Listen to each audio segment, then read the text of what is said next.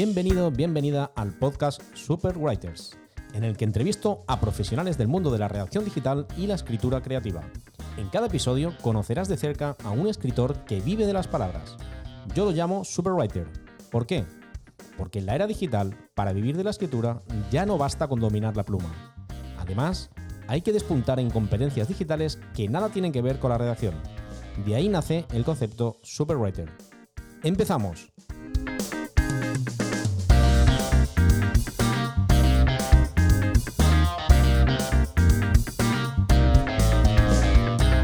La invitada de hoy es experta en copywriting para tiendas online. Tiene una sólida experiencia en marketing y también en e-commerce. Ha dedicado, pues, yo creo que los últimos 10 años más o menos, luego me corregirá, en ayudar a empresas a aumentar sus ventas sin la necesidad de gastar grandes sumas de dinero en publicidad. ¿Cuál es el ingrediente secreto de su receta? Las palabras. Utiliza el copywriting como nadie, pero adaptado al e-commerce. Ahora nos explicará eh, cómo va a hacerlo. Sin más preámbulos, doy paso a Belén Torres, Bienvenida, Belén, ¿qué tal estás? Hola, José. Buenas tardes o buenos días, según cuando, cuando nos escuchen. Encantada de estar por aquí. Muchísimas gracias por la invitación. Muy bien, un placer tenerte aquí. Nos conocimos hace tiempo, el primer contacto que tuvimos con, con Superwriter Academy al principio, hace ya casi un año. Y, la verdad es, bueno, te sigo bastante eh, en LinkedIn las publicaciones porque me gusta mucho, como hablábamos antes de, empezar a grabar, me gusta mucho lo que haces, me parece un tema súper apasionante. Bueno, cuéntanos un poco cómo llegaste al mundo del copy y qué, y qué fue lo que te atrajo del copywriting. Pues mira, el mundo del copy me mm, llegué al mundo del copy después de un montón de años buscando encontrar mi hueco en el mundo del marketing, te digo la verdad.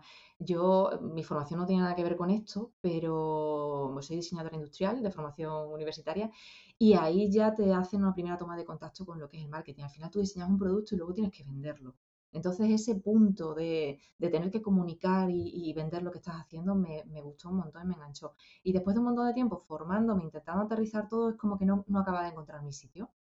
Entonces, bueno, empecé a trabajar en un e-commerce, eh, de las vueltas de la vida, y después de nueve años en el e-commerce y varias formaciones, como te digo, de repente, pues, bueno, fui madre, tuve dos niños, primero uno, luego otro, y la maternidad me llevó a la conciliación, a esa necesidad de conciliar, y esa necesidad de conciliar me llevó a, buscar soluciones, bueno, pues al trabajo, alternativas al trabajo por cuenta ajena. Y de ahí, bueno, pues dándole vueltas a qué hago yo, qué he hecho yo en los últimos años, a qué me dedico, cuáles son mis puntos fuertes, busqué, busqué, hasta que de repente un día me salió un anuncio de sobrevivir de escribir y me enganchó totalmente. Y entonces empecé a formarme con, este tema, aplicando también, bueno, pues a todo lo que había hecho ya en el e-commerce y, volcando todo lo que aprendía también eh, en el e-commerce. Y pues me enamoré de, poder aterrizar en algo que me encantaba, eh, todo lo que sabía de marketing y en algo que me gustaba muchísimo, que es la comunicación.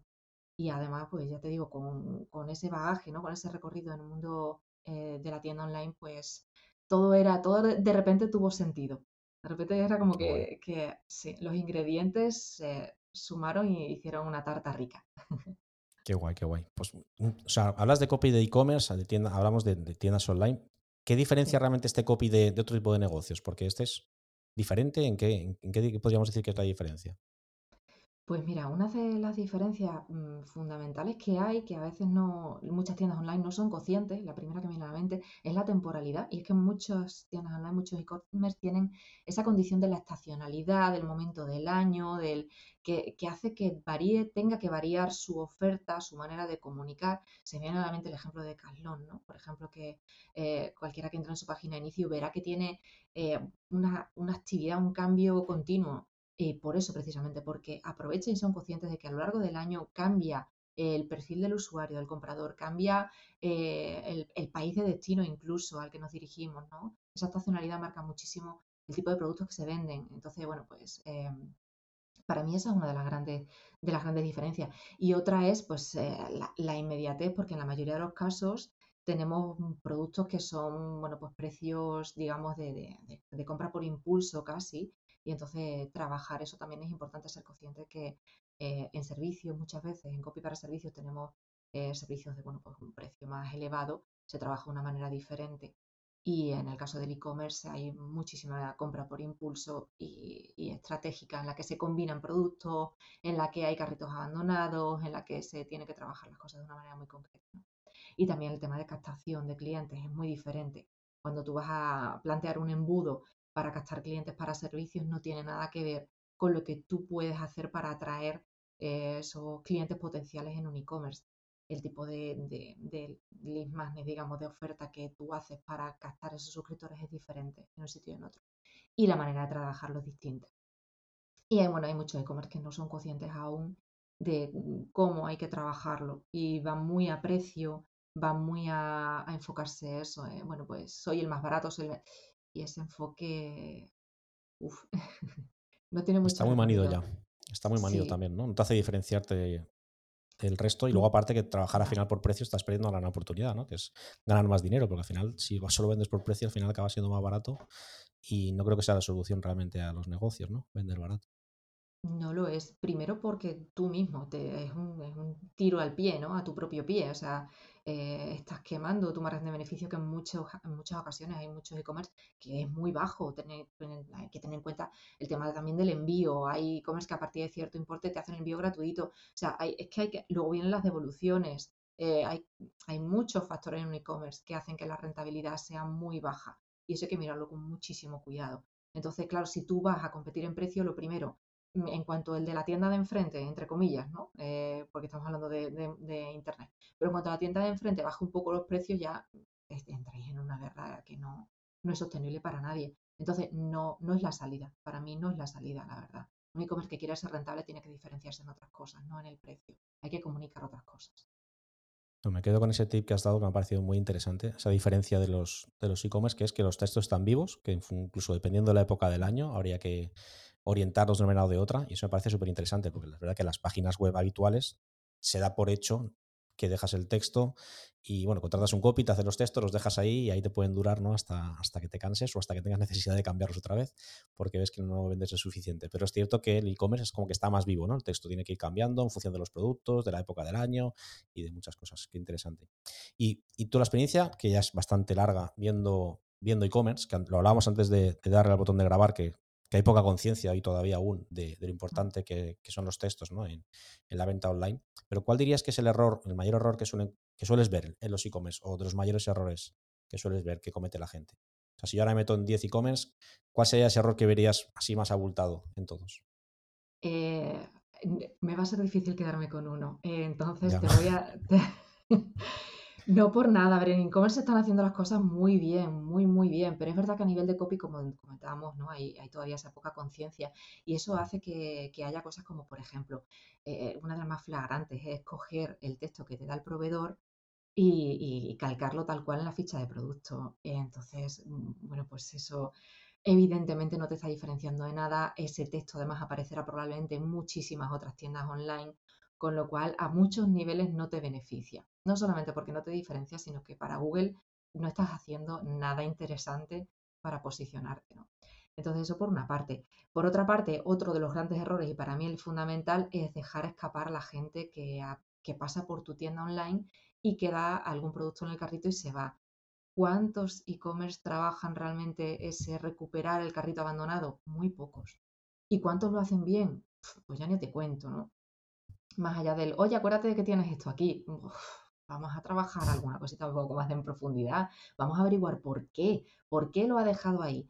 Eh, ¿Cuáles son los motivos principales por los que este perfil de comprador deja este tipo de producto aquí? Vale, pues vamos a mandarle emails para rebatir todo eso. Vamos a hacer cosas que sean estratégicas, no simplemente comunicar por comunicar, ¿no? Y hacer un, que está muy bien hacer toc toc, hola, estoy aquí, acuérdate de mí, pero si lo hacemos además con, con un porqué detrás y sabiendo lo que estamos haciendo, pues aumenta las probabilidades de éxito, desde luego. Y lo otro, pues es lo que tú decías hace un momento, hablábamos, ¿no? De, esas páginas estáticas totalmente en las que, eh, bueno, pues yo creo mi página de inicio de mi tienda online y ahí se queda. Y ahí se queda durante dos, tres años. No, no, vamos a analizar qué está pasando. Vamos a, pensar si tenemos una temporalidad. Eh, si la tenemos, tiene que, tiene que influir en el contenido continuamente.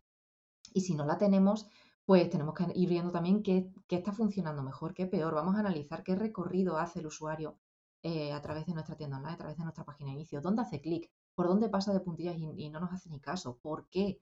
En fin, mm, hay mucha chicha ahí y no va solamente de palabras, va de pensar. y de analizar, no mucho de eso. No, y además el potencial que tiene el medio digital que es que todo se puede medir. O sea, es que es mágico realmente. Es que eso no pasa en las tiendas físicas. Las tiendas físicas, tú montas una tienda, un sábado te pueden entrar 100 personas, un lunes 20, pero no puedes medir de esas 100 personas qué ha hecho cada persona dentro de la tienda, si han tocado cinco prendas, si han probado una. Esos datos mm. nunca se pueden medir en una tienda física. En cambio, en una tienda digital sí. O sea, alguien entra a tu página web, puedes ver dónde se ha parado a mirar, dónde ha hecho clic, eh, si ha llegado al 50% de la página o ha visto toda la página entera, es decir, etcétera, etcétera. Todo es medible. O sea, eso es mágico realmente, porque si dominas eso, el arte de medir, dices, vale, es que entiendo ya qué está pasando aquí. Aquí estoy fallando o eso está gustando más y es cuando puedes tomar mejoras, ¿no? Y vas haciendo realmente pues implementaciones y haces que al final tengas una página web que si antes te convertía, me invento, un 0,05, ahora te convierte un 2. Ostras, que multiplica por 20.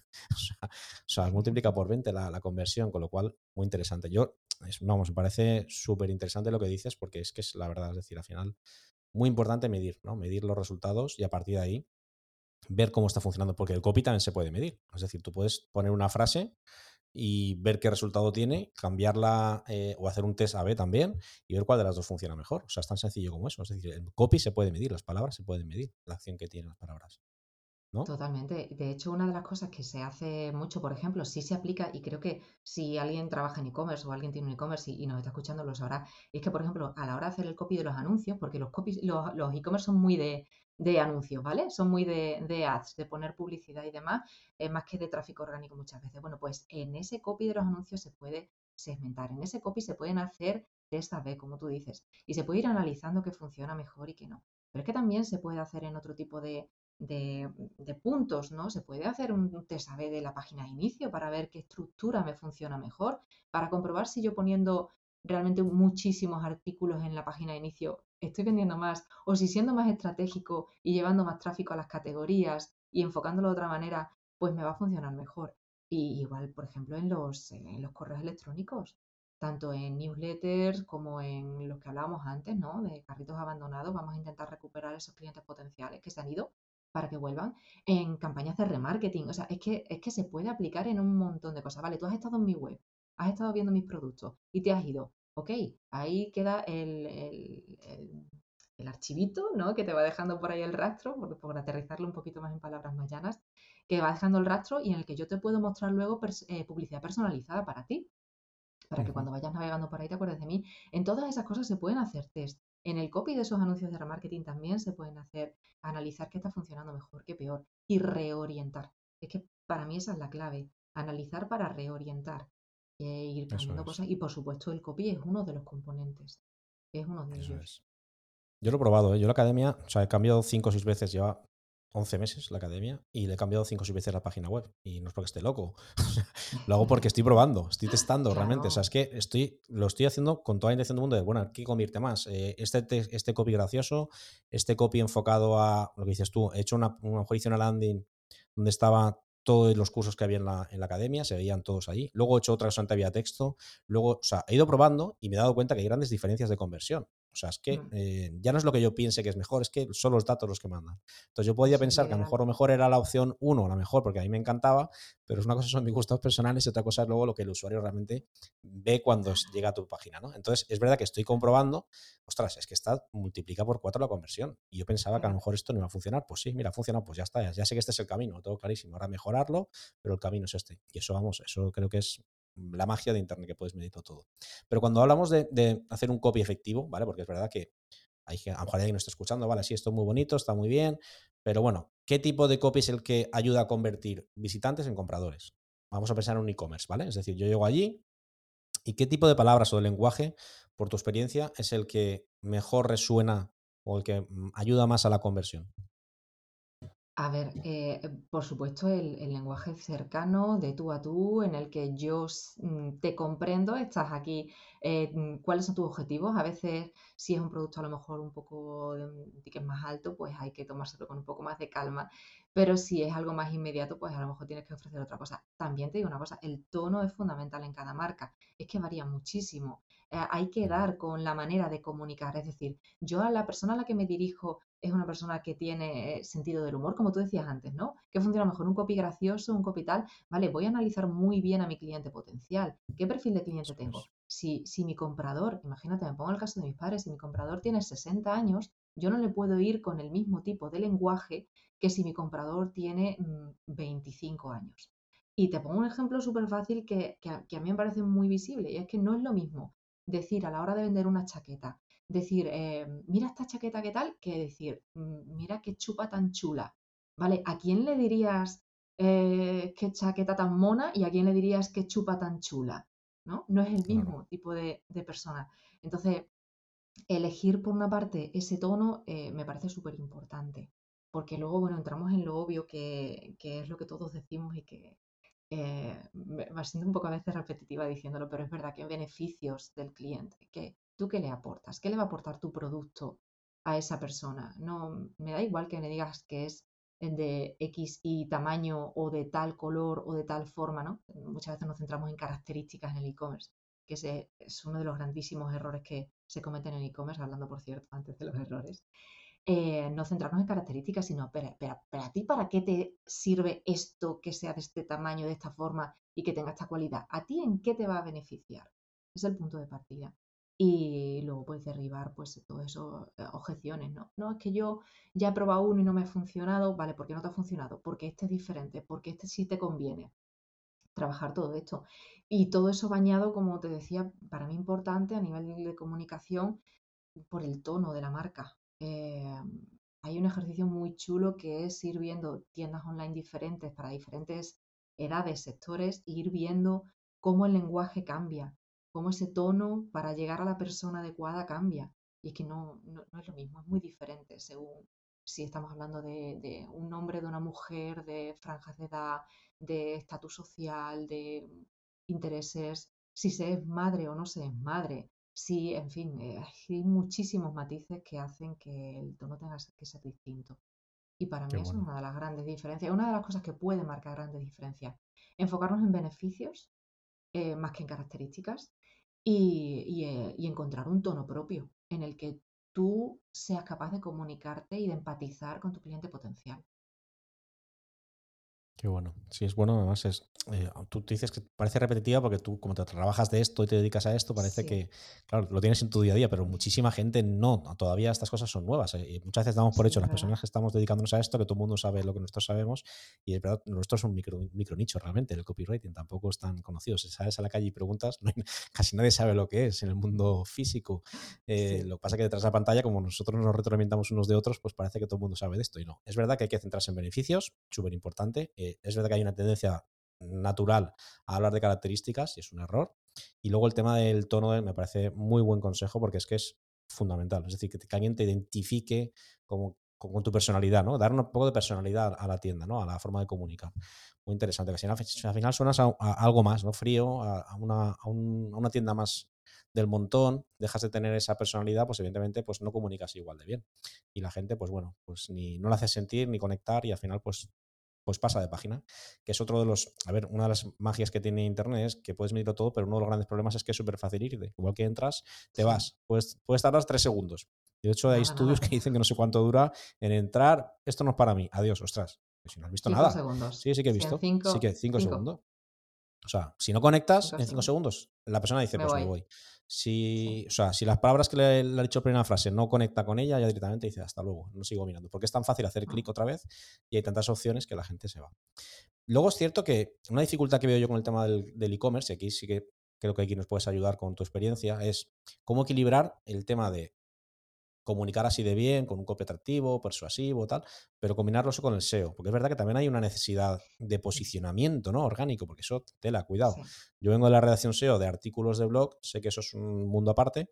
Ostras, combinar el copy con el SEO es un arte, es un arte, ¿eh? eso, y más en un e-commerce, ¿Cómo se hace eso? ¿Cómo se hace ese equilibrio? Eh, es un equilibrio complejo, la verdad. Y, y, como tú dices, más en un e-commerce, porque a ver, hay e-commerce que tienen productos muy diferenciados unos de otros, entonces es un poco más sencillo porque, bueno, más sencillo entre comillas. Eh, pero quiero decir, el, problema realmente lo, encuentras más, agravado cuando tienes un e-commerce en el que hay productos muy similares unos de otros. Em, y claro, encontrar esos términos de búsqueda para los que posicionar determinado producto y demás, eh, puede ser más complejo. Entonces, combinarlo, pues mira, se puede combinar a través, por ejemplo, de las categorías, se puede combinar las grandes olvidadas, por cierto, ¿eh? a nivel de contenido en los e-commerce. La gente cree que las categorías son un cajón en el que guardar productos, simplemente. Y no, se les puede sacar muchísimo más partido. Dentro de esas categorías, si están bien organizadas, se puede, se puede trabajar el SEO y se puede trabajar un contenido persuasivo. Y luego, por supuesto, un blog. Es que, em, a ver, si tú quieres atraer a gente con determinados al final nos vamos, una de las cosas que siempre, como digo, nos repetimos, ¿no? Nos enfocamos en los problemas que tienen las personas, lo que podemos solucionar, en cómo podemos beneficiar a las personas según los problemas que tienen. Y eso se puede trabajar a través del blog. Entonces, para mí es fundamental y algo que no hacen muchas tiendas online es trabajar un blog en el que, bueno, pues eh, conecta con las necesidades del usuario que está cerca de la compra, ¿vale? Todavía no está a lo mejor en ese punto exacto, eh, pero está muy cerca de la compra, eso se puede trabajar a través del blog y, captar gente, que luego desde tu artículo que has hecho con un enfoque determinado para trabajar un problema concreto, pues lo llevas a un producto tuyo que soluciona ese problema. Entonces es una manera muy buena de trabajar el posicionamiento en Google y de atraer ese tráfico. Luego lo, puedes enganchar de muchas maneras, ¿no? Pero mm, principalmente por ahí. Y luego lo que te digo, mm, a ver, ya un poquillo más complejo y creo que también alguien que quiera trabajar bien, bien el posicionamiento en Google en un e-commerce, creo que tendría que contar con un SEO de confianza.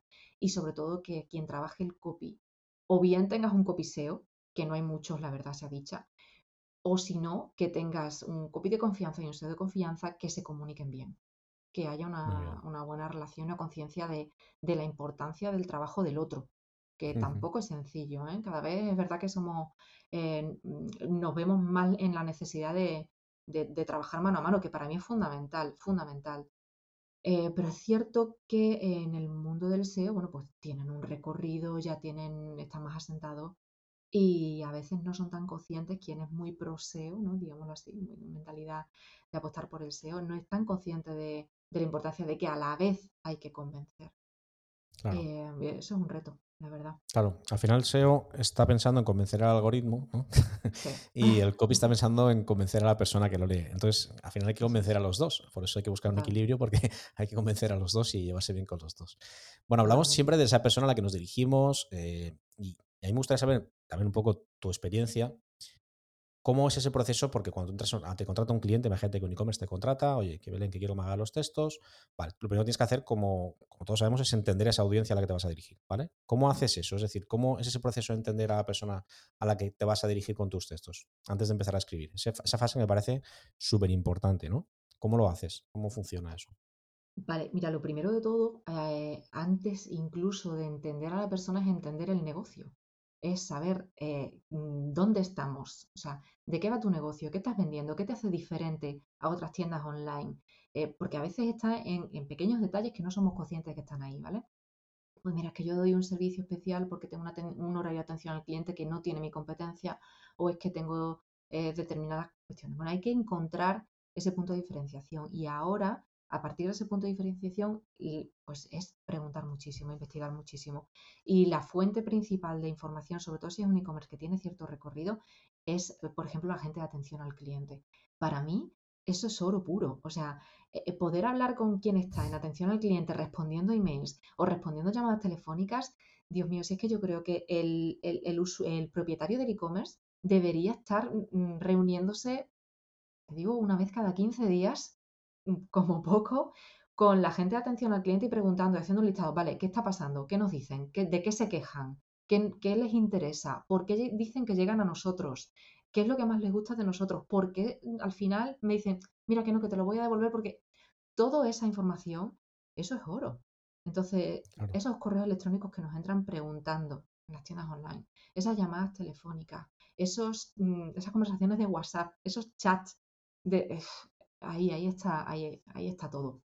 Claro, es la voz realmente, es la voz de tu cliente, es la voz de tu cliente. o sea, es que ya te lo están diciendo ya directamente. Lo que tienes que hacer es interpretar bien esos mensajes y dices, vale, si es que me están dando todo hecho. Los que, lo que más gusta, lo que menos, en qué podemos mejorar, qué es lo que les llama la atención de nuestra marca o qué es lo que hemos hecho súper bien. Claro, te está diciendo todo. Y eso es verdad que es un gran olvidado, ¿no? Que la gente muchas veces eso es como, como que no le dan importancia, ¿no? Toda esa información que tienen ahí, que es una información súper valiosa, ¿no?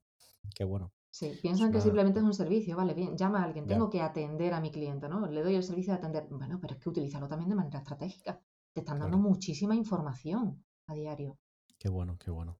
Bueno, una de las diferencias también importantes de un e-commerce, evidentemente, son las descripciones de productos, que esto también es verdad que yo creo que es una de las cosas que más rápido te ponen foco los, los del e-commerce, imagino, ¿no? Que seguida, oye, descripción de producto, ¿cómo lo hacemos? ¿Cómo se enfoca una descripción de producto? Evidentemente, yo entro, por ejemplo, en, en, Amazon, ¿no? Y ahí, pues, evidentemente, te ríes un poco. De, algunas son traducciones hasta malas, mal hechas, ¿no? De las descripciones, o sea, pero es que son malísimas. Aún así, compras muchas cosas, pero te vas a jugar las reseñas, las valoraciones, ¿no? Porque, pero es que dices, madre mía, es que esto con un poquito de saber escribir, es que estoy seguro que mejoraría mucho también la venta, porque dentro de Amazon hay mucho, mucha competencia también entre los productos. A lo mejor vas a buscar un invento, un separador de cubiertos y ahí tienes 50, ¿no? Claro, el copy ahí también juega un papel importante. El que trabaja bien el copy venderá más que el que no trabaja bien el copy, eso está claro. Pero en un e-commerce, ¿cómo eh, afrontas eso? Es decir, vamos a escribir descripciones. ¿Cuál es un poco la, dinámica a seguir? O la que tú pues recomiendas. Pues mira, la, primera, punto uno, lo que acabamos de decir, investigar, ¿vale? Primero tienes que tener muy claro para ese producto concreto que quieres vender, qué, problema soluciona el producto, es decir, por qué buscan ese producto en concreto, porque siempre hay un problema o un deseo detrás de la búsqueda de un producto. Eh, lo primero es eso. Lo segundo es en qué beneficia tu producto específico al usuario que lo puede comprar, que lo va a comprar, y qué tiene diferente con respecto a, otros competidores, ¿no? Em, y ese enfoque, pero es que simplemente con el hecho de enfocarte en qué problemas solucionas y qué beneficios aporta, ya te estás diferenciando un montón de otras tiendas online, porque la mayoría no lo está haciendo. Entonces eso ya es un punto de diferenciación muy fuerte. Y, y, luego otra de las cosas es complementar, como tú hablabas antes de Amazon. Amazon es una fuente de investigación buenísima para cualquiera que tenga una tienda online o para cualquiera que se quiera dedicar al copy para e-commerce, porque los testimonios de Amazon son oro puro si te fijas, eh, ¿por qué se enfocan tanto en pedir reseñas? ¿Por qué? Porque nos vamos a leerlas, porque es que queremos saber qué hacen los demás. Entonces, todo esto hay que complementar en una ficha de producto con testimonios de, la gente y basarnos muchas veces, eh, si no tenemos información propia, que es lo ideal, ¿vale? Tener información propia, como hablamos antes, de, de, la gente de atención al cliente y demás. Si no tenemos información propia, podemos buscar qué hacen, eh, qué valoran los demás en los productos similares a los nuestros por ejemplo, en sitios como en Amazon. ¿Vale? ¿Qué está buscando la gente en un producto como este? ¿Qué necesita? ¿Qué problema tenía? ¿Qué, se ha encontrado que no le ha gustado en el producto y no volvería a comprarlo? ¿Vale? ¿O qué se ha encontrado que sí le gusta y volvería a comprarlo? Todo eso lo podemos utilizar a nuestro favor para hacer una descripción de producto espectacular en la que, en la que nos diferenciamos claramente de aquel que simplemente vuelca las características y punto, cuántos mililitros tiene, de qué tamaño tiene o lo que le da el proveedor. Es que ya con eso. Y, mm, es, la verdad es que, como decías tú antes con lo de relación al cliente, es que es oro la información que te da la gente. O sea, en este caso es que encima puedes verla ¿no? en, otras plataformas, en otras eh, e-commerce que sean similares. Ahí puedes ver los comentarios, las valoraciones y ahí sacas oro también. Decir, ostras, es que esto le gusta a la gente. Me invento, ¿no? Es que, que sea fácil de montar. Pues, por ejemplo, ostras, algo que la gente valora mucho. Bueno, pues ya sabes que eso, que sea fácil de montar, es un beneficio que hay que poner sí o sí porque nuestro producto es fácil de montar. Es un ejemplo, ¿no? Pero bueno, hay que ir viendo los comentarios. Me parece súper interesante porque esto es un ejercicio que muchas personas pasarán por alto, el hacer ese trabajo de investigación previo y te ayuda muchísimo a escribir el texto. O sea, al final es más fácil de lo que parece, lo que pasa que hay que hacerlo. Es que es fundamental, o sea, mm, ya no es que te ayude, es que es fundamental. Es que sin, esa labor de investigación, eh, es, digamos, es escritura de voy a esperar a ver si me viene la inspiración y a ver qué cuento, ¿no? No va a valer para nada. Como tú decías antes, eh, los test AB, que hacías en, tu página, ¿no? Eh, venga, cambio esto, lo otro, a ver qué funciona más. Vale, es que yo me tengo que centrar no en lo que me gusta a mí y me parece que me ha quedado súper bonito. No, no, es que yo me tengo que centrar en lo que quiere la persona que va a llegar a mi web. Es que a lo mejor a mí no me gusta. A mí me ha pasado de algún cliente que me ha dicho, es que a mí esto no me gusta. Digo, pero es que no te tiene que gustar a ti, le tiene que gustar al usuario que te compra. Y el usuario que te compra no, no es tu perfil. O sea, tú no eres tu comprador potencial porque no tiene nada que ver contigo. Porque tú eres un señor de, de, de, 50, de 55 años, lo que sea, y estás dirigiéndote a adolescentes. Es normal que no conectes con tu mensaje, pero es que tú no tienes que conectar con él, tienes que conectar tu audiencia, tu público objetivo. Correcto. ¿no? Incluso a lo mejor algún conocido, es que no sé, no esto te hace una pequeña crítica sobre algo que ve, ¿no? Ya, pues que a lo mejor no eres tú el, perfil al que me dirijo. Se hace que yo se agradece la opinión, pero es que no estoy dirigiendo a personas como tú o como yo. Quiero decir que estamos dirigiéndonos a este tipo de personas que seguro que no tienen los mismos gustos. Por eso no nos gusta esta forma de, presentar, en este caso, pues eso, la página, lo que sea. Pero bueno, hablamos de medir muchas veces, yo primero que, que también lo hago, pero ¿cómo se mide la efectividad de un copy en un e-commerce? Es decir, ¿Qué, herramienta o qué estrategia puedes utilizar para decir, oye, mira, quiero medir, es que esto me parece súper interesante lo que estáis contando, yo quiero medir los textos, quiero ver si estas frases funcionan mejor que otras? ¿Cómo se puede medir eso? Pues hay herramientas para hacer test A-B, como tú dices. Eh, puedes eh, probar a hacer dos fichas de producto, por ejemplo, o puedes, más que una ficha de producto, fíjate que yo, depende del tipo de e-commerce, ¿vale? Si son e-commerce que venden mm, poquitos productos eh, y que tienen un precio que no es, muy bajo y que pueden tener una buena rentabilidad, pues yo ahí sí podríamos, ¿no? Hablar de hacerte saber en fichas de producto. Pero, por ejemplo, en la página de inicio a la que llegas de analizar qué estructura, ¿vale? Es que fíjate, algo tan, tan sencillo como decir, eh, la frase de inicio y la imagen de inicio, lo que ve la gente nada más llegar a mi tienda online, voy a probar a cambiar eso. Y voy a probar, eh, no simplemente a poner un banner de estos que van pasando y te pongo un producto y luego te pongo otro. Y No, voy a, voy a probar cosas diferentes. Voy a probar a comunicar qué te vas a encontrar en mi tienda online diferente con respecto a otras. Y ahora voy a poner otra página inicio a la que llegue la gente. Ya que hay herramientas. Y voy a ver cómo funciona. Y luego voy a probar a cambiar la estructura, por ejemplo, de, de si pongo más arriba esta categoría de productos dentro de la página de inicio o si en lugar de poner esta categoría pongo directamente productos voy a ir viendo cosas. Ese tipo de cosas, ese tipo de cambios se puede hacer. Y sobre todo pensando mucho, mucho en eso, en qué quiere encontrar el usuario aquí. Em, también puedo probarlo con emails, por supuesto. Voy a probar durante un tiempo a mandar para determinado eh, producto abandonado en el carrito este tipo de correos y ahora voy a cambiar y voy a probar este otro. Y cuando ya tenga datos suficientes, porque eso evidentemente no se puede hacer con cinco o seis personas, simplemente venga, pues se le manda a cinco o seis personas y listo. No, no, cuando ya tenga un volumen interesante, voy analizando y voy viendo dónde y qué. Y me voy fijando mucho, pues, eh, no solamente los copy, también las imágenes, porque a veces incluso el texto que incluimos en una imagen puede condicionar el tipo de imagen. Eh, con esto quiero decir que el copy no es lo único que influye, es verdad que eh, tiene su, peso, pero hay más cosas. Hay, hay cosas como mi producto, que a veces es el producto de partida. Yo me he encontrado con productos que digo, es que el, problema lo vas no lo vas a tener en el qué comunicar. El problema lo tienes en que el usuario no está totalmente cómodo con este producto, que a lo mejor ha sido un desarrollo a medida. Y, ahí, y, encuentro objeciones que digo, es que el problema es que tú tienes que solucionar cosas de base de tu producto. Entonces, claro, eh, hacer esas pruebas no hay una respuesta súper sencilla. Me encantaría poder decirte, pues mira, usa esta herramienta, la pones y tal. me encantaría, pero la realidad es que no es así.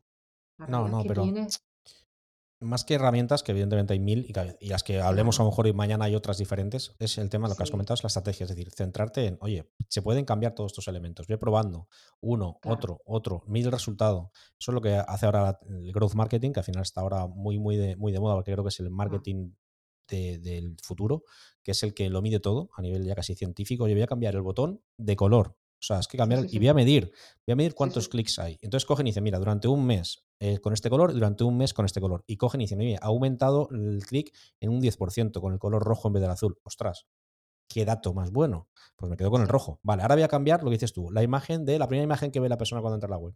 En vez de poner, y esto es súper importante, que tú lo sabrás en los e-commerce, una foto de una zapatilla, voy a poner a la persona corriendo.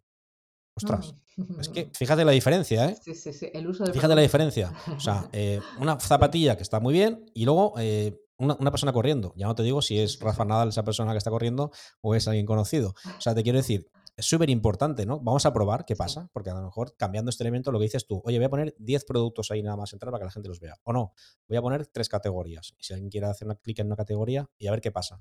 Ostras, esa información es oro. Y entonces, claro, cuando van pasando los meses te vas dando cuenta que al final tienes un modelo que realmente es rentable, mucho más rentable que tenías el año pasado. Y en eso consiste un poco todo el trabajo, ¿no? Bueno, em, vamos a centrarnos un poco. Un, inciso, el microcopy. Sí, sí, sí. Eh, que, es, ese, esos pequeños textos que hay en, pequeños botones, en, el pop-up que te salta, en esas cositas.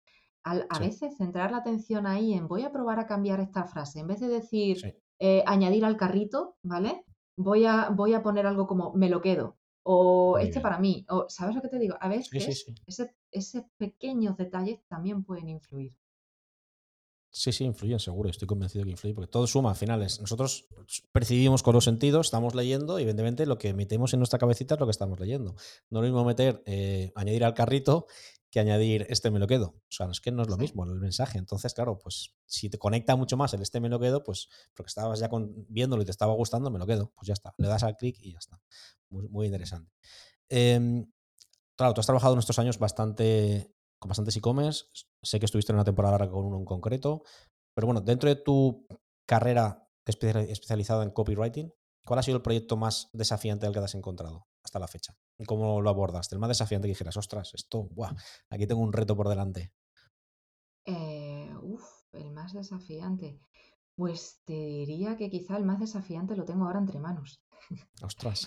sí, y, es, y es muy guay porque em, Mm, te lo digo porque me gusta esa idea de que van llegando cosas cada vez más interesantes y que suponen un reto. A mí eso me da vidilla, te lo reconozco. Entonces, pues me gusta, me gusta ir en crecimiento. Pues el más desafiante ahora mismo es un proyecto en el que eh, no solamente eh, estoy entrando ya en el desarrollo de, digamos, de los textos en sí, sino de toda la estrategia. Eh, últimamente, pues estoy entrando un poquillo más en esa fase de mm, desarrollar cómo vamos a ir paso a paso llevando, guiando al usuario hasta la compra desde que nos conoce hasta la compra.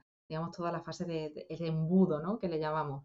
Para ir recorriendo esa captación, ese, venga, pues ahora quédate, ahora te maduro, ahora te llevo a la compra. Si no compras ahora, ¿qué hacemos, ¿no? Para, para recaptarte, retomarte y que vuelvas e intentar que finalmente hagas esa compra. Entonces, sí estoy ahora mismo volcándome más en esa fase de una mirada más amplia, más estratégica, y, me está gustando mucho, la verdad. Qué bonito. La verdad es que eso es un, reto, ¿no? Porque al final el, meterte ya no solamente en ejecutar un texto y ya está, sino en todo lo que es ese, lo que dices tú, ¿no? Ese funnel, ese embudo, ese trayecto por el que pasamos los compradores, ¿no? Que muchas veces desde que empezamos a ser conscientes del problema hasta que tomamos la decisión de comprar, pues hay muchos pasos intermedios. Entonces, abordar toda esa, todo ese camino, ¿no? Es un reto pues bastante, bastante guay, ¿no? claro, entiendo que a través de, pues, de la página web, a través de Pueden ser anuncios, pueden ser los emails, como decías antes. Es decir, hay una estrategia global ahí del e-commerce, ¿no? De cómo tratar cada fase del comprador, pues súper interesante. Em, cuando tú estás trabajando, entiendo que utilizarás algún tipo de herramientas que te gustan más que otras, ¿no? Porque todos al final trabajamos con nuestros pequeños pues con herramientas conocidas, nuestros trucos, nuestros recursos, ¿no? ¿Qué recomendarías a un copywriter que esté ahora empezando con esto del e-commerce, que se quiera especializar? ¿Alguna herramienta que te parezca súper chula, que te mole, que, te, que digas, mira, yo sin esta no podría trabajar, porque me gusta mucho? Pues mira, es una que, mi día a día, pues hay, hay una que me gusta mucho, que no es directamente relacionada con e-commerce, pero a mí me gusta muchísimo a nivel de negocio, para quien tenga un negocio propio, ¿vale? Para los copies que tengan su propio tal. Eh, es una herramienta que se llama Toggle, que sirve para medir eh, tu productividad, para medir los tiempos que dedicas a cada cosa. Empecé a utilizarla cuando, cuando arranqué como autónoma y para mí es una fuente de información buenísima, porque me ayuda a ver a qué procesos dedico más tiempo, a cuáles menos, eh, dónde tengo que enfocarme. Bueno, aquí estoy dedicando demasiado tiempo para poder mejorar la rentabilidad de mi negocio eh, o incluso para el cálculo de precios de cara a, dar precios de determinados servicios. Pues bueno, ¿cuánto me lleva a mí investigar y realizar una ficha de producto, por ejemplo?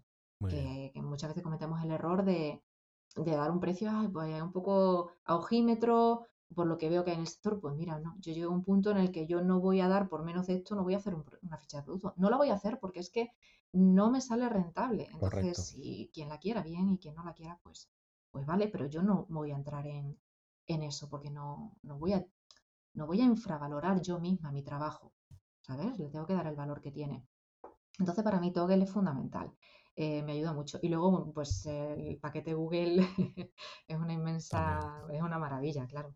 Eh, todo. Drive, yo trabajo con todo online porque si me gusta, por ejemplo, si me estropea el ordenador, que ya me ha pasado por desgracia y me he visto pues casi vendida, pero no, salvada gracias a que estaba todo en Drive.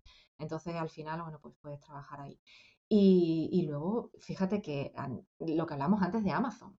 Amazon es una maravilla para quien trabaja en e-commerce, pero en cualquier ámbito del e-commerce, ¿eh? y los copies también, es poder investigar y poder analizar los usuarios que hacen, y qué les gusta y qué quieren y qué esperan, lo que hemos hablado antes, eh, para mí es uno de los, de los Sí, porque hay mucha valoración. lo, bueno que tiene Amazon es que hay, o sea, en otros e-commerce a lo mejor no tanto, cuesta, digamos, no sé por qué, es un tema que no, no, te puedo dar la explicación, pero es verdad que digamos que hay más interacción en Amazon, está como que se da por hecho de que ahí las valoraciones es algo súper importante. Entonces la gente participa muchísimo y deja ahí un montón de valoraciones en los productos. Pero es que ya te digo, hasta de la tontería más grande del mundo, te encuentras ahí 500 valoraciones y dices, ostras, a lo mejor son chorradas, ¿no? Pero es verdad que te enseña muchísimo. Y es una fuente, bueno, es una fuente de conocimiento que no te la acabas, Amazon, es impresionante. A mí me ha pasado con un esmalte de uñas. O sea, me, un cliente que vendía esmaltes de uñas y dices, madre mía, ¿cuánto yo de un esmalte de uñas? Bueno, pues cuando empiezas a rascar y a arañar y a buscar, te encuentras con cosas que no te esperabas. Y dices, mm, oye, pues qué objeción tan potente y la veo repetida y, qué cosa que yo no sabría, porque claro, a lo mejor es un tipo de esmalte o un tipo de producto de tratamiento de uñas que yo no uso. Y, te encuentras con cosas que dices, ostras, esto, esto, es genial, porque claro, si no investigas, no, no, hablas con la persona que lo usa, que no es fácil, ¿no? Ni cómo se habla con cada usuario que utiliza tal, sobre todo si es un e-commerce que no tiene mucho, pues eso, a lo mejor mucho volumen de negocio, no tiene mucha atención al cliente, tienes que, empiezas más de cero, tienes que investigar un poco en otros sitios. Y Amazon es genial para eso. Muy bien. Bueno, pues nos quedamos con Toggle, que yo la probé esa herramienta y me fascinó, me flipó. Es cierto que luego me ha costado el crear el hábito de registrar todo lo que hago, me ha costado, porque pues eso, pues al principio me costaba y ya la desestimé, pero me enamoré de esa herramienta porque dije, esto está súper bien. Por lo que dices tú, es que aquí vas a medir realmente, sin darte cuenta, muchas veces dedicas más tiempo a algo que no debes y cuando esa herramienta te dice, es que estás dedicando un 30% a esto, ostras, si esto no es nada productivo, eh, algo estoy haciendo mal, tengo que cambiar mis hábitos, porque a veces no nos damos cuenta y nos pasamos más tiempo que de lo que pensamos haciendo cosas que no debemos. O sea, que una herramienta muy interesante. O determinado desarrollo de trabajo me lleva mucho más tiempo del que yo pensaba y no, lo estoy cobrando bien. O no estoy siendo yo, no estoy pudiendo optimizar mis horas de trabajo, entonces voy a intentar tocar una cosa a la otra. O bien subo el precio, o bien tengo que ver eh, cómo optimizo mis horas de trabajo en esto, porque no, no me está saliendo rentable. Bueno, antes de grabar estábamos hablando de un tema que me parece apasionante y que me gustaría que ahora comentáramos aquí. ¿Cómo ves el futuro del copywriting en el e-commerce? Es decir, si alguien nos está escuchando, porque pasa esto, que mucha gente se ha especializado, digamos, en el copy, venía a otra profesión, se ha reinventado, han hecho algún curso, alguna formación con algún referente, han aprendido y dicen, ostras, esto está muy bien, quiero vivir del copy. Vale, bien, pero dentro del copy hay un montón de especialidades. Una de ellas, pues, el e-commerce, que lo hablábamos antes de empezar a grabar, que a mí me, me fascina, porque además creo que hay un futuro bastante prometedor, pues una opinión personal. ¿Cuál es tu opinión sobre el futuro del copy en el e-commerce? Pues que todavía no, todavía nos queda muchísimo recorrido. O sea, esto acaba de empezar o casi ni ha empezado, eh, sinceramente, porque, a ver, ¿qué pasa en el e-commerce? Que están muy centrados, han estado muy centrados aquí para atrás con el tema tecnológico, que todo funcione bien. Es verdad que hay un desarrollo tecnológico detrás de, un e-commerce importante y hay muchas cosas y, necesitan tráfico inmediato, se centran mucho en la publicidad y demás, pero cada vez están siendo más conscientes de que no es suficiente con eso, de que tienen que hacer algo diferente y que incluso para los propios anuncios que hacen, que están tan volcados en publicidad, ellos necesitan alguien que les ayude a captar al cliente mejor, a, segmentar con el propio texto del anuncio, con el propio enfoque del anuncio, a ese cliente que es el adecuado y no pagar tanto en publicidad porque, bueno, te quitas un montón de clics innecesarios que luego tienes que pagar si tú lanzas el mensaje adecuado. Entonces se pueden optimizar las campañas de anuncios, se pueden optimizar muchísimas cosas y están empezando a ser conscientes ahora porque más allá del desarrollo tecnológico, quien ya tiene un, negocio un poquito más evolucionado de e-commerce, que es a donde nos interesa dirigirnos a los copies para e-commerce, a quien ya tiene un, modelo más desarrollado, más avanzado, están empezando a ser conscientes de que necesitan también tener conocimientos de marketing, conocimientos de ventas. Y en cuanto empiezan a rascar un poquito ahí, los propietarios del e-commerce se encuentran con el copy. Ellos no pueden llevarlo a cabo porque es que hay tantos frentes abiertos en un e-commerce que es inviable que el propietario de e-commerce desarrolle los textos. Entonces necesitan ayuda. Con lo cual, esto acaba de empezar. Esa es mi opinión. De, un mensaje muy alentador, ¿eh? Mensaje muy alentador. tres años, yo creo que sí. Mm. Qué bueno, qué bueno. Sí, porque además hay mucha gente que dice, no, es que esto está saturado, el mercado ya, demasiado copy. No, no, al contrario. O sea, puede haber cada día más copywriters, es verdad, pero es que el, universo de Internet es infinito. Es decir, es que no te acabas el número de clientes potenciales a los que podemos dirigirnos. Es que no lo acabamos, es imposible. O sea, es imposible. El número de copies que hay ahora con el número de clientes potenciales que, van a, que, es, que hay ahora ya y que van a surgir los próximos años, no nos acabamos ninguno. Es imposible. Entonces, es un horizonte muy alentador. O sea que yo, si fuera copy, miraría con mucho cariño el, mundo del e-commerce porque creo que hay un horizonte muy bueno. Eh, que, tiene, una pequeña, tiene una pequeña barrera de entrada y es el, empezar a entender qué es un e-commerce y cómo funciona. Eh, que no es un negocio mm, al uso, digamos, de los que estamos habituados. Hay que entender cuáles son los procesos. Entonces, yo si alguien se quiere enfocar en esta rama, sí le animo, si tiene la oportunidad y conoce a alguien que trabaja en un e-commerce, Mm, si puede pasar unos días dentro, que se empape de lo que hay, de cómo funciona, porque es un negocio muy diferente y tienen unas limitaciones muy concretas y tienen unas maneras de trabajar muy específicas. Entonces, hay que entender todo el proceso logístico, hay que entender eh, cómo se trabaja en atención al cliente, hay que entender eh, cómo se atrae el público, mm, todo el tema de anuncios y demás. Eh, hay que entender cómo funcionan las categorías, las fichas de producto, todo eso hay que entenderlo. Hay unas estructuras ideales, hay, que empaparse un poquito, es verdad, pero es que es un mundo, como tú decías, que mm, yo creo que viene potente en los próximos años. Tenemos que hacer, tenemos que hacer una formación potente, Belén, de, copy para, para e-commerce, ¿eh? que esto también ayudará a mucha gente. ¿eh? tenemos que hacer una ahí. Ya sabes que tenemos que hablar, tenemos que hablar de esto. Vale, vale. Em, ¿Crees que hay alguna tendencia emergente ahora eh, a nivel de e-commerce, ¿tú ves que hay alguna tendencia que digas, ostras, esta línea creo que está, tiene muy buena pinta, o este sector dentro de lo que es el e-commerce, este nicho, eh, creo que en los próximos años va a dar mucho que hablar, por la experiencia que tienes tú. Aquí, algún secretillo que nos puedas contar, venga. Ah, a ver, la tendencia que yo veo, yo veo mucho el tema del cuidado de la salud, eh, e-commerce que estén enfocados en todo tema bienestar, belleza, salud, cada vez somos más conscientes de la importancia que tiene y creo que eso puede venir fuerte.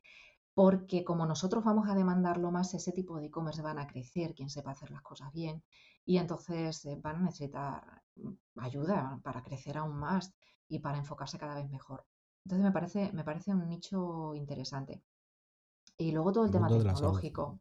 Sí, y el tema tecnológico que va, va como un tiro. Y nada más que hay que ver, bueno, pues hay gente que está creciendo muchísimo, tiendas online que están creciendo muchísimo en el sector tecnológico y al final, pues, eh, ¿cómo me diferencio, no? Si vendo lo mismo que otro, porque el tema tecnológico todavía el de salud, pues puede haber quien haya, quien tenga un desarrollo propio de sus productos propios, ¿vale? Y entonces tiene, tiene esa capacidad de diferenciarse.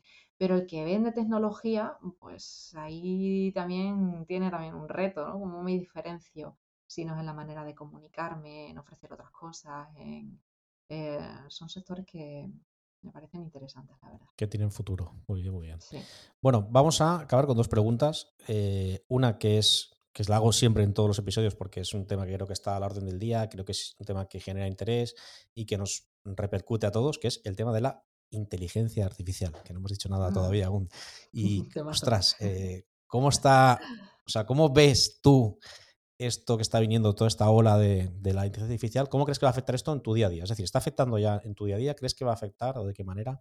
¿Cómo ves todo este tema de la inteligencia artificial para el e-commerce? Vale, para el e-commerce. Vale, pues mira, eh, a mí personalmente en mi día a día me afecta para bien. O sea, la gente tiene mucho miedo y, y yo, bueno, creo que quien tiene miedo es porque no es muy consciente de, de qué implica la inteligencia artificial y porque a lo mejor le queda pensar un poquito en su proyecto y en cómo quiere enfocarlo, ¿vale? Y en darle una vueltita.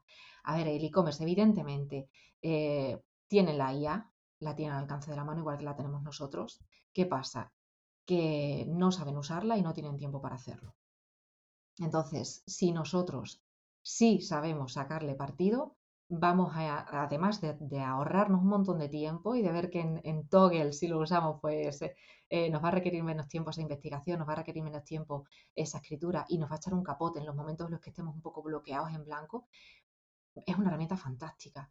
Ahora, una tienda online que se dedique, que pretendan ellos utilizar la inteligencia artificial sin tener conocimientos de marketing, sin tener conocimientos de, de persuasión, de por qué motivo compra a alguien, no le va a valer para nada. Entonces, que sí, perfecto, sí, que la prueben, que la usen, maravilloso, pero es que no van a encontrar resultados si no tienen ellos la capacidad de filtrar lo que te está dando la IA. Porque no todo vale en la IA, porque te da mucho cliché, porque te da cosas a veces que se inventa incluso. Entonces, todo eso hay que, hay que analizarlo, hay que filtrarlo y hay que saberlo usar. Y a veces de una frase que tú le pides, pues yo me quedo con una palabra que de repente me hace clic. Digo, eh, me quedo con esta palabra, esta palabra me da esta idea y ahora la trabajo yo, pero no la trabaja la IA por mí. Digamos que la IA e, es, e, es, una herramienta, es una herramienta más que yo utilizo. Es una calculadora, igual, voy a echar un cálculo, matemáticas, yo tengo idea de que el problema, cómo lo voy a resolver, yo sé cómo resolver el problema. La calculadora no me lo resuelve, me da el número que yo voy a utilizar. Pues lo mismo la IA. Yo estoy contigo. ¿eh? yo uso a diario la inteligencia artificial porque para 50.000 funciones, que no es que me cree el texto y yo copiarlo, sino para lo que dices tú, fuentes de ideas, eh, inspiración, eh, ahorrar tiempo. A lo mejor cojo un vídeo de YouTube de un tema que me interesa mucho, que está en inglés, el vídeo que dura una hora y me saca el resumen en cinco minutos. O sea, cinco minutos desde que empiezo a decirle, quiero que me hagas el resumen de este vídeo, quiero que me saque las ideas principales, tradúcemelo al español. O sea, eso antes era inviable. Entonces ahora tengo una cantidad de fuentes de información a las que antes era mm, no podía acceder, que ahora las tengo a mi disposición, que eso, vamos, era inimaginable antes. Y como eso, mil cosas más. O sea, yo soy un enamorado. Lo que pasa es que lo que dices tú, hay que aprender a, a pilotar esta nave. Es una nave espacial que tiene muchas funciones, pero hay que aprender a pilotarla, si no, pues al final pues no te vale para nada. No, te puede comer el terreno, es verdad, te puede comer el terreno, pero quien tenga interés por, por entender cómo funcionan las cosas, detrás de, ¿no? Detrás de la compra, detrás de un poco trabajar esa psicología, es una herramienta maravillosa. Para mí es un aliado más que un enemigo. Yo igual, yo para mí igual. Eh, última pregunta. ¿Qué consejo le darías a alguien Siempre acabo con esta pregunta porque me gusta. Eh, esta persona no está escuchando y digo, me ha encantado esto del e-commerce, he visto la luz, es que yo quiero dedicarme a esto, me quiero especializar, además porque yo conozco muy bien esto, porque mi prima tiene un e-commerce y bueno, ¿qué consejo le darías a esa persona que va a empezar ahora? Oye, quiero especializarme en esto, en copy para e-commerce. Antes has dicho pues, que se meta adentro, que lo conozca bien y tal. Eh, algo diferente que, que no hayas dicho hasta ahora. ¿Qué, ¿Qué le darías a esa persona que empieza ahora? Eh, pues que también adquiera, eh, hemos hablado un poquito, en realidad he dado ya una pincelada, una pista, eh, información, conocimiento, formación estratégica. Es decir, mm, sí, que conozca el sector, como hemos dicho, que, pero también que, aprenda, que aprenda, porque eso se aprende y hay formaciones, incluso la experiencia también te va rodando, que aprenda a, pensar mm, de manera estratégica, de principio a fin de cómo tengo que elaborar yo un proceso completo, porque eso es lo que le va a dar también un punto de, diferenciación y de entender por qué se está escribiendo cada texto. Es decir, si yo estoy escribiendo el texto de una ficha de producto, ¿en qué fase estoy? Eh, ¿Cómo le tengo que hablar a esta persona?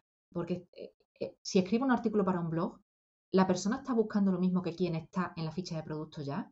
No está buscando lo mismo. Entonces, tienes que aprender también a, a tener ese punto estratégico de analizar al usuario, ser consciente qué necesita en cada momento para poder darle en el punto en el que estás tú trabajando, darle lo que necesita en ese punto.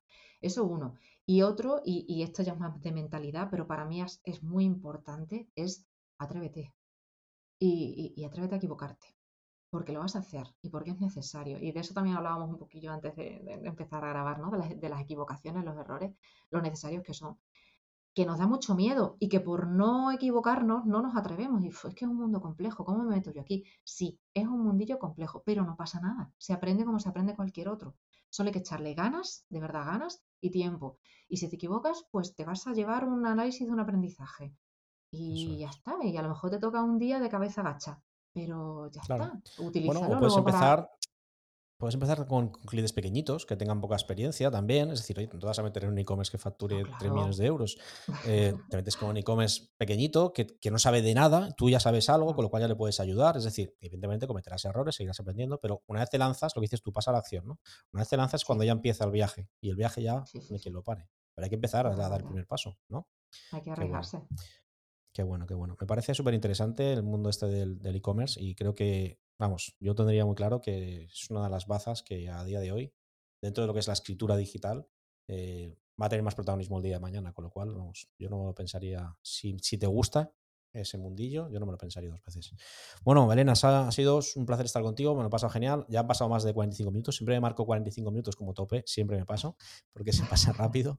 Estamos aquí hablando y aún podríamos estar una hora más si realmente no tuviéramos que cortar, porque cuando hablas de cosas que te gustan, la verdad es que se pasa bastante rápido y te quedas con ganas de seguir volando.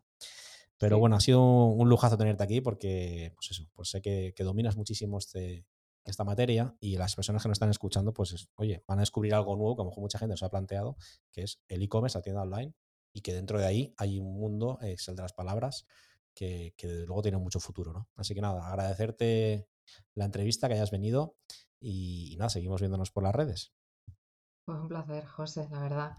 Un placer que me hayas invitado al podcast y yo encantada ya te digo que es, eh, a modo un poco de, resumen, animar a la gente a, lanzarse al charco porque es un sector muy bonito y en el que se puede aprender y disfrutar un montón. Hay muchas, hay muchas opciones. Así que muchísimas gracias por darle voz al e-commerce. Oye, que el copy para e-commerce es verdad que tiene, tiene aún poca presencia en las redes y, me parece interesante. Así que mil gracias por hacerle un huequillo en tu podcast. A ti, un fuerte abrazo. Nos vemos. Otro para ti. Chao.